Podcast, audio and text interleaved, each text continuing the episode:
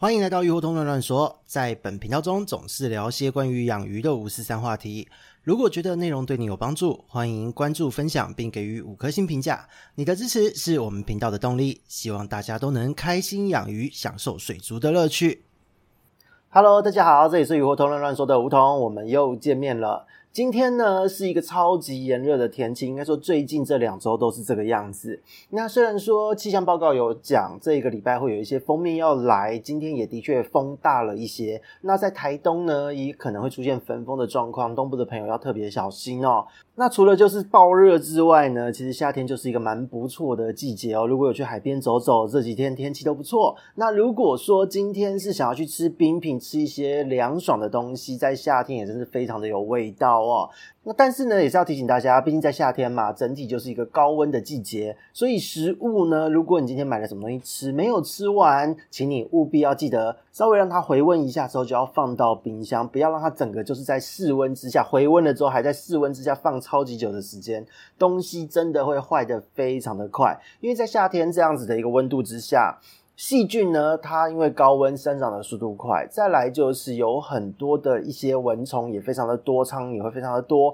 所以呢，夏天就是一个食物容易变质的一个季节哦。那讲到这一边呢，就是真的也要跟大家分享一下，因为在近期真的有很多的鱼友来咨询，他都是说鱼。可能翻肚，可能侧躺，可能就是莫名的腹水，还有一些就是发白暴毙。那本来在前几周呢，就是还是会有一些毒素的状况。那在这几周呢，当然我们也可以说这是毒素啦，但是通常都在咨询的到最后都会发现说是根本就是食物中毒嘛，就是呢他把这个生饵饵料处理不当。导致说就是鱼的肠胃烂掉了，它那个肚子会鼓起来，整个都是因为黏液变，整个肠道都是发炎黏液的状态，而且就是看那个鱼的泄殖孔这一边哦，还有发红的感觉。这个在一开始呢，真的会误以为是因为有什么细菌感染之类的东西所造成，结果咨询到后面呢，真的他的这个症状其实完全就是吃了不对的东西所导致。所以呢，就想一想，因为夏天今年也是生一年的夏天嘛，会特别的热，因此呢，就决定跟大家聊一聊关于生耳处理的一些基本逻辑的话题哦。因为呢，鱼平常总是吃饲料，你一来也是担心营养的偏差嘛，那再来就是有一些饲主也会觉得无聊无趣，所以呢，多元喂食其实除了是健康考量之外，在平常饲养中给他一些不一样的东西吃，也是增加感情的一个好时机哦。只是说这些食物的处理真的就是非常的重要。那近期的这一些案例呢，呃，因为个人来讲真的是还蛮震惊的，因为有一些问题不是说对于生饵的不熟悉，而是当事人本身可能平常也没有下厨的习惯哦。那因为现在工作形态、生活形态的关系，很多的外食族，我觉得这都是可以理解的。所以呢，就想说在这一集呢，就连同以往遭遇过的这个惨剧呢，来跟大家整个分享一下，顺便讲一讲正常的处理逻辑，让大家可以在这个夏天安然的度过。那接下来呢，就跟大家好好的盘点一下，到底有什么样的惨剧哦。首先，第一个是红虫的部分。冷冻红虫呢，是大家在喂食的时候经常会使用的一个最典型也是最广泛的一个生饵，几乎所有的淡水鱼都会吃。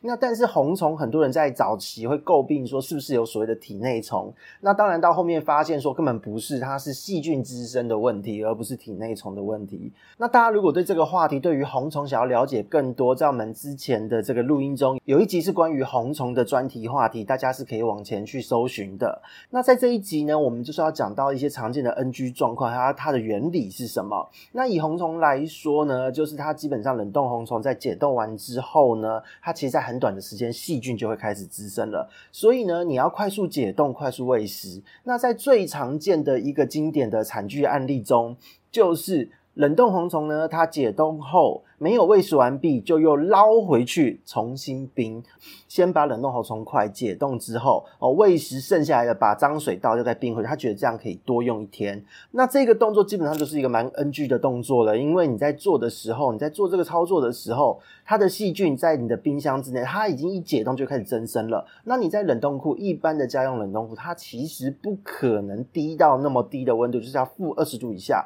让细菌和酵素的运作速度都会变慢。可是呢，如果你是冰在一般的冷藏之类的，因为有很多饲主甚至会冰冷藏哦，那个红虫呢，大概四五个小时就会坏掉，那真的非常的可怕。那你隔了一天，可能二十四个小时之后再喂食，它完全就是一整个的毒水状态哦。所以千万不要就是红虫重复解冻后又再冰回去，这是不行的。那更绝的就是有看到有饲主，他喂食之后。他发现鱼过了十分钟、二十分钟还没有吃完，他就用管子呢把这一些红虫抽起来，还冰回去。这一个部分呢，真的就是最可怕的一个操作了。就是你下去管子，人家刚吃饱，你就一根管子下去抽抽抽。那那个管子抽抽抽，一来是干扰紧迫，再来就是你今天你把这个红虫已经加入到这个鱼缸环境的水里面了。你鱼缸里面环境里面的这些细菌原虫，一定会在这二十分钟之内就跑到这些虫的身上。那这些冷冻红虫，你把它再抽回去，再冰回去，这是会是什么样的一个惨剧哦？真的是非常可怕的一件事哦。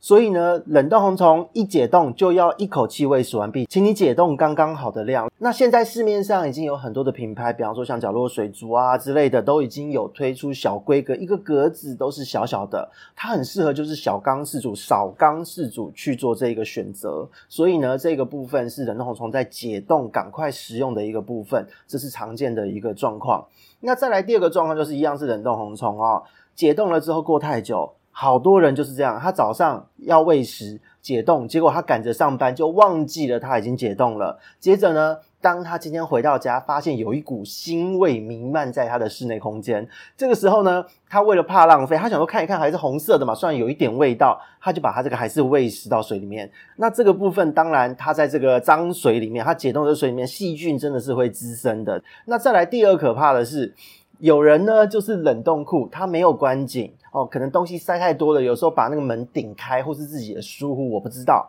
但是呢，他说他的冷冻库没有关紧，结果他发现他的虫化掉了，就是拿起来就是融化在那个夹链袋里面。结果呢，他还把它喂水，他因为他然后看到红红的，还没有出现发黑或者是发白的状况，就整个变质掉的状况，他就想要赶快给鱼吃。那这个部分他给鱼吃之后呢，那鱼吃了之后，就是也出现了黏液变发炎的状况。那这个部分就是也是算是比较少见的案例，因为这我觉得是一个生活认知的问题哦，已经跟这个饲料的保存知识无关了。今天我们的日常生活中，大家都应该会知道，如果你食物没有冰，放到隔天就不要再吃它了，因为它是会坏掉的。那今天为什么你要把这样东西给鱼吃？那这个感觉就很像跟鱼好像有仇一样，因为鱼其实如果你不想要吃隔夜菜，那你也不要给你的鱼吃嘛。特别是这个东西是生的东西，生的东西它只要放在常温下久久了，它就是会坏掉，这个真的没有办法。所以这样的东西给鱼吃，它不出事真的会比较奇怪哦。那再来还有一个情境，就是因为添加营养品混合生饵，生饵很好跟一些比方说维生素产品啊之类的去做粘附吸附。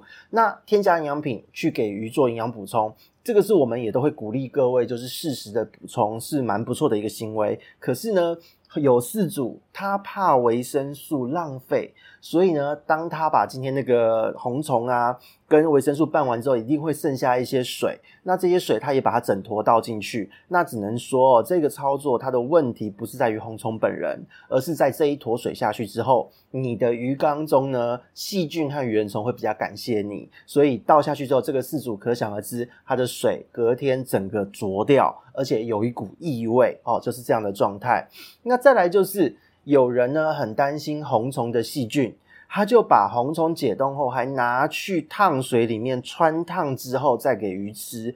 呃，以前就是在十几二十年就一直都有人，陆陆续续都是有人，可能是新手饲主吧。他们在操作的时候可能会怕，就是鱼会生病，就做了这件事。那这个操作其实很微妙哦，因为其实鱼吃了，严格来讲它是不太会出事啦。但是呢，你这样子处理不如吃饲料就好了，因为饲料它本身也是经过高温高压，而且它还能保证留下来的营养成分更高。那你做这件事情，当然营养成分一回事啦，另外一回事是你去穿烫这个红虫的那个臭味真的很惊悚。一般如果是住在家里面的朋友们，你的家人应该会把你逐出家门。那年轻的朋友可能会被断绝亲子关系之类的吧？那这个行为千万不要在家里面做哦。那接下来下一个情境是，也有人会想要驯饵。他说，因为红虫呢是一个淡水鱼几乎都会吃的东西，他为了想要驯饵，他就把这个饵料先把它敲碎，弄成更小的碎屑之后，要混合在这一个红虫里面去喂鱼。这个部分基本上没有什么太大的问题，只是污染量非常的大。那这就算了，本身就污染量高嘛。那有一些鱼比较聪明的，它也会把那个饲料放着，它会挑出这个饲料渣不吃，然后就只吃这个红虫哦。鱼是很精的生物。那但是呢，就是有案例有发生说，它今天混合后，它想说那个混合要让饲料。吸附红虫的味道，所以他就想说，先去外面忙一下，逛个街，看个电影，可能一个下午再回来。那他想说，诶，应该没有隔夜，没有坏。结果呢，他就把这样的东西给鱼吃。最后鱼又翻肚又是肠炎，所以这件事真的是非常可怕。因为这边要跟大家强调哦，饲料本身它就是一个处理过的产物了。那它的污染量呢？当今天鱼没有吃干净，那些渣渣屑屑的时候，它很容易就会滋生一些细菌啊，或是霉菌的东西。这个是饲料本身的问题，所以选择优质的饲料是非常重要的一件事哦。那今天如果你已经是把它就是弄成碎粒状的，再加上红虫混合进去，各种坏菌毒素真的是会瞬间暴增。所以如果说今天你要做这个操作，你想要循饵混合饲料，可以。你今天把水沥掉，混合完饲料之后，你大约就要放也放个一两分钟就好了，就赶快喂食，千万不要拖太久。因为一来是饲料吸了水，它会膨胀，膨胀之后会失去原有设计的口感，鱼就不爱吃了。那再来是红虫本身有细菌，今天你放得越久，它今天依依照不同的厂牌，依照不同的饲料品质，它分解的速度又会有先后上的差异，所以污染量会变得难以评估。那这一个部分就也是它一个潜在的风险。所以呢，真的要做这个操作，请你快很准的操作，千万不要拖。我不要想着两三个小时还好，两三个小时的时间就足以让这个饲料呢从饲料变成残饵，变成污染这样子的程度了。所以千万不要做这件事。那再来就是还有一个情境，就是有很多人呢冷冻红虫，它会冷冻三个月、六个月，听过最久的有放了两年的冷冻红虫还拿来喂食的。那这个部分呢，当然不用说，因为就像我们前面提到过的，冷冻红虫呢，它在低温的环境，我们家用冰箱，它不会低温到那程度，所以呢，它冰在那边的时候，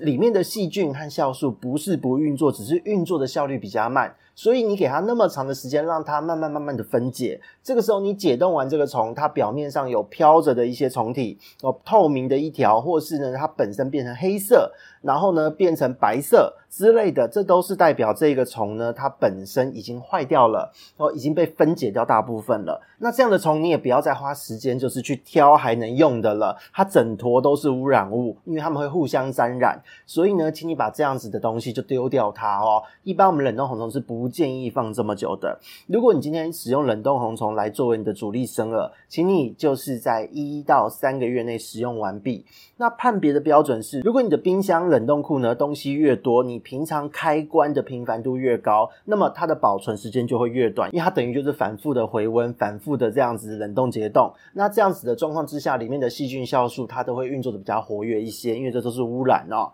那以小弟个人而言呢，都是保险起见，就是不要买太多，你一个月。内喂食完毕就是一个最好的状态。你宁愿每个月去下订单去买一个干净新鲜的红虫，你也不要买来放了两年还舍不得丢哦。这个冷冻红虫饵料它不是一个昂贵的东西，但是你的鱼它才是重点，它才是最贵，跟你要培养感情的东西。所以千万不要省小钱花大钱哦，这个非常的重要。那冷冻红虫常见的情境就是这几种情境。接下来呢，近期也有发生虾肉处理不当的事件，就是呢，有人也是解冻放了太久。放到虾头都发红了，都不新鲜了，还拿来喂，那当然这个也是会产生就是黏液变肠炎的状况。那也有人也会想说，诶，虾子它上面的肉很多，它可以包一些东西进去，那那个要帮忙鱼整肠健胃，促进消化，所以它就包了酵素，结果鱼就翻肚。那这个部分就是它翻肚之后还有血便哦，就是它的肠壁、胃壁被分解掉了，这个是很可怕的事情。所以我们之前也有提倡过嘛，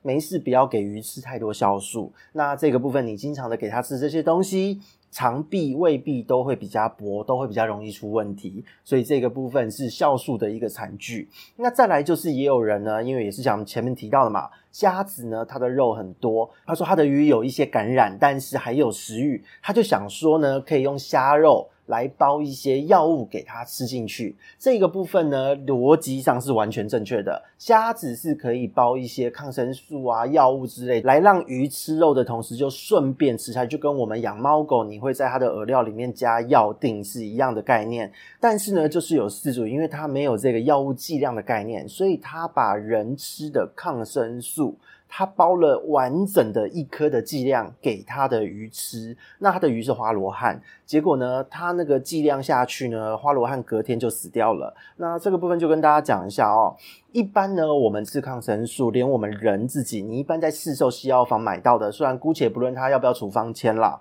但是你能买到这个东西，你可以看它的使用剂量，成人六十七十公斤的体重，一天只要吃差不多三颗左右的东西，那你可以想一下，鱼体型多大，它多重哦。这个部分呢，不同的抗生素跟鱼的体型大小、体重去换的剂量是要很精准换算的，而不是说你用人的剂量完整的包下去给它吃就会好。所以这个部分呢，你这个药物过量就是毒嘛，直接就肝脏就爆了就走了。这个部分就是一个很尴尬的状况。那再来呢，就是有人呢也会喂食喇哦，就喇蛤蟆这一类的东西。那这些生物呢，它对于鱼类来说非常的健康，可是。呃，在你使用之前呢，就是也要注意一下它的前置处理哦。如果今天你养的是河豚，你可以让它去咬碎它的壳磨牙，没有问题。那很多别的种类的鱼，当然也有锐利的牙齿可以咬碎这一些生物，是完全 OK 的。可是呢，在过去的案例中，也有人发生惨剧，就是他买了这些东西，他没有先让它吐沙，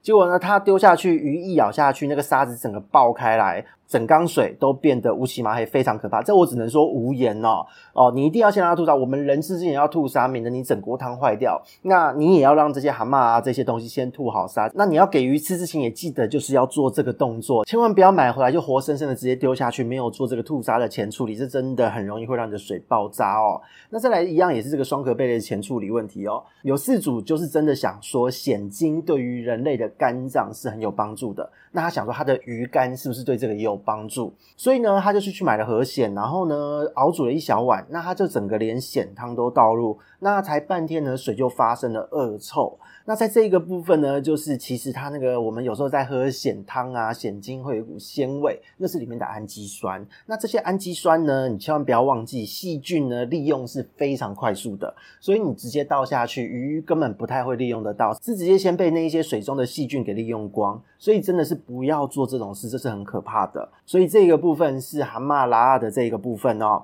那再来呢，就是我们有时候会喂的生饵，还有就是小卷啊、鱿鱼啊、嫩蠵啊、软丝这一类的东西，那这些生饵，我本来想说应该也不会有什么问题，可是真的也有饲主很可爱。他说他在钓鱼的时候呢，用这些东西去钓鱼，他都会先放一下，让这些东西产生一点腥味。他说这样子的鱼咬的状况会更好。那所以呢，他想要在养鱼的时候，因为他想要诱食嘛，让鱼想要吃，他就也这么做，放了一下再给鱼吃。那好啦，鱼是吃了啦，吃得很开心。那结果一个礼拜左右就肠炎，而且有吃的都中标哦。那在这里也跟大家讲一下，我们在钓鱼的时候，重点是在诱食。如果大家有在钓鱼的人，应该会发现，很多时候我们即使用了一些可能有产生腥臭味的一些饵料。哦，去钓它的时候，那有在钓鱼的朋友们应该可以回忆一下哦。当今天你在钓鱼的时候，你会发现今天钩子下去有咬讯了，有鱼讯了。你今天起钩把鱼拉上来的时候，你会发现其实大部分的时候，它的那个钩子都是钩在嘴巴上，然后呢，上面甚至还会有一大部分的残饵，或是它的那个饵料就还在它含在嘴里，根本没有吞下去。所以它的重点真的就在引诱，而不是说。吃健康，我们不会在钓鱼的时候要这个鱼吃健康，我们重点是要把它钓上来，怎么会让它吃下去呢？所以它的重点也只剩下诱食了。那我们在饲养鱼的时候呢，因为它是我们的宠物，那你就千万不要做这件事，因为重点真的是在诱食，增加食欲。可是呢，它的腥味来源是什么？为什么会变得那么腥？其实就是臭酸了嘛，就是坏掉了嘛。所以这样子的东西呢，已经坏掉的东西，你就不要给你的鱼吃了，真的会出事哦。所以真的不要想那么多。所以呢，讲到这里呢，就是小弟列出了一些常见的、过去累积咨询过的一些奇葩的生饵处理状况。那在这边也要跟大家就是做个小小的总结，就是到底对于这一些常见的生饵，我们该怎么处理哦？我们就依序从刚刚的顺序再讲一遍。如果是红虫的话，你拿杯子装自来水，哦，一般的自来水就好，你就丢入你这一次要喂食的量，或是略多一点点也没关系，哦，反正就丢入适量。那你这一块冰块掰下来丢下去之后，大约就是十分钟左右，这个红虫就会解冻。那解冻的时候，它会沉到这一个杯子的底部。那这个杯子的底部沉下去之后呢，你可以拿吸管，就是那种一般的细胶吸管，你直接吸你要的量，或是你用夹子夹你要喂食的量，放到水里面去给鱼吃。那没吃完的，剩下一点点的，就把它丢掉也没关系哦，不要省这个东西。那今天呢，如果你要做营养的补充，你你想要混合维生素之类的。在红虫解冻之后，你就把一个网子拿过来，把这个杯子里面的红虫透过这个网子倒下去，用这个网子把虫接住之后，水稍微沥掉一下，接着你把这一个虫子呢倒回杯子，加入适量的维生素之后，你把它用夹子稍微混合一下，拉拉 A 这样子混合完成之后呢，你今天就可以用夹子再把这样子的红虫。夹到这个鱼缸去做适量的喂食，那剩下的麻烦丢掉，不要倒到鱼缸里面去。那这个部分是红虫的基本处理，再来是虾肉。虾子呢，如果你要喂食的话哦，我们今天就是把它拿出来放在水龙头下面流水，大约三十秒到一分钟，它就可以快速解冻了。你就只要水龙头下面流水，让它冲就好，跟我们一般做料理的解冻方式一模一样。那当解冻完成之后，你把虾子额头的这一个尖角哦，这一个很尖锐的地方把它剪掉。那如果是大鱼吃，你就全虾给它吃。那剩下的呢，因为你一次解冻一定是一批嘛，剩下的呢就自己穿烫当晚餐吃嘛，就是这么简单。那小鱼的部分呢，这个部分则是工序会多一点点。你要把头掰掉，然后把壳剥掉，剩下就是它虾仁的部分。那虾仁的部分呢，你就取适量的虾仁，然后这个时候你用菜刀把它剁成泥巴状，就是你用手去捏。它都不会有颗粒感这样的程度，或是微微的颗粒感，看你的鱼的大小而定。如果你今天是小型鱼，就切得碎一点；如果你今天是中型鱼，就不用切得那么碎。那当今天呢，你把它剁碎成泥巴状之后，你可以用一些小汤匙啊，或是你用手自己捏一小坨，取适量丢入水中，让鱼吃完就好了。剩下的怎么做呢？你就拿一个锅子，加入一点油，先热锅，接着把它煎成虾饼，自己吃掉，这都没有问题的。那如果说你今天想要混合营养品，虾子是一个最好的选择，因为它可以确保鱼几乎会全部吃进去。那如果你今天是大鱼，你用全虾的这个喂食方式，你就把虾子的背部啊，把它剪开，然后不要剪断。这时你就把维生素的补给品直接塞到它背部剪开的这个地方，很像是做成虾子挂包的感觉哦，中间开口但不剪断，塞入各种馅料这样的状态。那当你塞好后，你就可以准备喂食，直接让鱼整个吞下去就好。那今天如果你是喂食虾泥，要给小型鱼，更简单，因为虾泥剁碎之后，你直接把粉末一些维生素的粉末加进去之后揉捏哦，它把它变成好像在混面团一样的状态，会变成一个虾肉泥丸子。那这个虾肉泥丸子里面有满满的维生素，它这个也不会再散逸了。当你混合完成之后呢，变成虾泥丸的时候，就直接给鱼吃。那吃完了之后，它营养也补充完了，那很好。那剩下的呢，就是不要冰，直接丢掉就好。今天如果你是虾子没有混营养品，你还可以把剩下的做虾泥。如果你有混了哦，混了你就不要自己拿拿来吃了。当然也不是说不能吃，而是说这个是鱼用的一个营养补给，人拿来吃可能肝肾的负担会有点大哦。所以这个部分呢，就是剩下的全部丢掉就好，不要去省这个钱。那很多人会问哦，剩下的会冰回去，我明天再喂。这个部分也千万不要，因为今天你虾子拿来在水龙头下快速解冻，它就已经解冻了。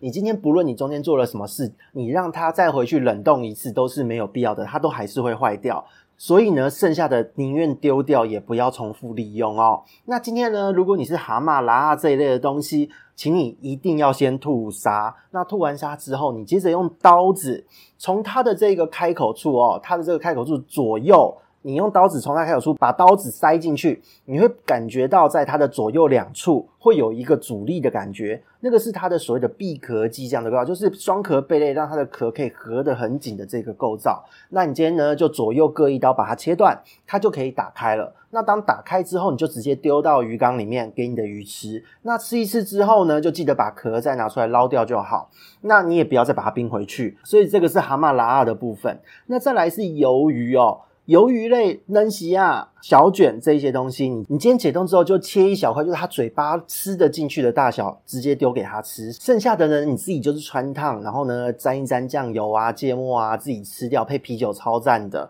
哦。那再来呢，就是其他还有一个食材，就是鱼肉。鱼肉这样子的食品呢，其实鲑鱼、鲷鱼、虱目鱼都是常见我们人会吃的东西。你只要买回来呢，解冻之后切成它们方便入口的大小，直接丢进去就好。那剩下其他的就自己下锅煎一煎，自己人吃掉就好了。那如果鱼肉丢在鱼缸里面，他们没有吃完，你千万不要把它吸出来再冰回去哦，就是一次没吃完，就是当做厨余，当做垃圾处理就可以了。那讲到这边呢，简单来讲，常见的一个生饵处理逻辑大概就是这么一回事。那关于生饵的喂食呢，不见得很硬性的，就是说你一定要一个礼拜要给它一次，两个礼拜给它一次，一个月怎么样怎么样要给它吃个几次。这个部分没有那么硬性的规定，因为呢，我们今天列举的这些生饵哦，除了红虫，我们人本来就不会想吃嘛。那其他的生饵呢，其实坦白讲都是人类的食材哦，都是你自己或你的家人想要吃的时候，你今天呢买来做料理前，你做了这个前处理。那所谓的前处理呢，就是解冻啦，或是蛤蟆吐沙啦，你要把它切块做料理啦。在你下锅之前呢，就是分一点点给鱼吃就好，你千万不用有太大的压力。因为呢，这些生饵偶尔一次的补充，它就像是吃点心，或是你有混合维生素，就是像吃大补丸一样。那你平常的饲养中呢，你还是会给它一些饲料之类的日常饮食。那只要你的饲料选择的对，其实营养也不见得会太过偏差。你只要注意呢，就是这些生饵不要反复冷冻。或是处理了放太久才喂食，那这一些调味的东西呢，就是维生素之类的这些添加物，千万不要把残汁，就是剩下来混合后剩下一些狗狗的液体，把它加入鱼缸中。其他状况都没有什么问题。那讲到这边呢，其实就是真的让大家希望可以稍微轻松点去看待这个生饵的使用哦。你把生饵当成是培养感情的好东西就可以了。当你今天想要庆祝什么好日子，开心想要加菜吃点好料的时候，你也顺便就分一点点，在你下锅前分一点点给你的鱼吃，让你的宠物一起加菜。那今天这样子，你开心，你的鱼也开心，双方感情更浓烈，互动也更好，而且还会更健康哦。这样不是超棒的吗？所以呢，今天这一集我们讲到这边告一段落。那我们这边是鱼活通乱乱说，我们下次见，拜拜。